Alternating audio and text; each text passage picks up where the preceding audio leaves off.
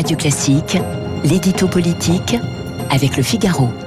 Et avec Guillaume Tabar. Bonjour Guillaume. Bonjour Marc. Dans le quotidien La Provence, Emmanuel Macron a dit sa confiance à Elisabeth Borne et l'a chargé de détailler une feuille de route au cours de la première quinzaine de juillet. Est-ce la fin du suspense à Matignon? Écoutez, disons qu'on s'en approche, mais que ça n'est pas encore tout à fait ça. Euh, disons que les propos du chef de l'État sont une indication, mais pas encore une confirmation. Alors c'est vrai, euh, dans la Provence, vous l'avez rappelé, Emmanuel Macron dit qu'il fait confiance à sa première ministre, qui est peut-être de nature à l'assurer. Il dit aussi que c'est à que c'est à elle que reviendra d'annoncer dans la première quinzaine de juillet euh, la nouvelle stratégie des finances publiques, les avancées sur l'immigration, si toutefois il y en a, et la planification écologique. Et avouez qu'il serait un peu paradoxal de lui demander de faire des annonces qui engagent les mois à venir et de la virer quelques jours plus tard. Donc oui, on sent qu'Elisabeth Borne va rester à Matignon, c'est d'ailleurs ce qu'on sent depuis une ou deux semaines, mais le chef de l'État ne le dit pas encore explicitement, euh, comme s'il se résignait continuer avec elle sans vouloir pour autant la relégitimer vraiment. Mais alors pourquoi entretient-il jusqu'au bout cette sorte de supplice chinois? Bah, D'abord parce qu'il s'est réellement posé la question.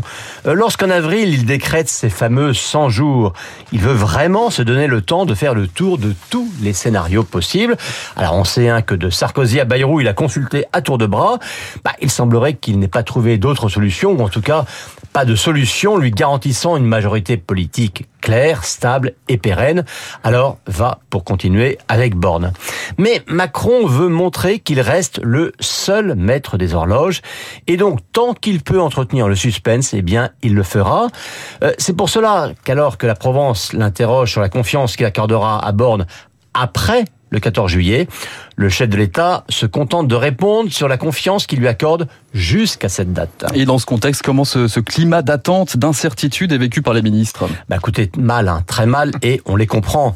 Eux n'ont aucune information venue d'en haut, alors ils en sont réduits à lire les articles successifs et répétitifs qui égrènent une liste pas de les vôtres. non, qui égrènent une liste de renvoyés possibles. Euh, des- Transcendantaux. et la liste, d'ailleurs, vous noterez qu'elle est toujours la même. Et donc, si officiellement les ministres disent qu'ils continuent à travailler comme si de rien n'était, ils sont inquiets et déstabilisés.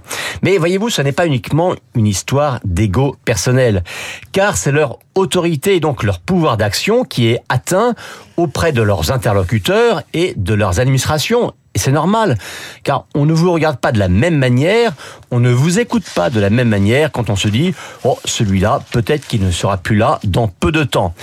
Et voilà pourquoi, pour beaucoup de ministres, et je m'excuse par avance du mauvais jeu de mots, les 100 jours deviennent des jours lassants. L'édito politique signé Guillaume euh, Tabar. Très réussi ce jeu de mots, Guillaume. Euh, Tout de suite, Guillaume Durand, les stars de l'info.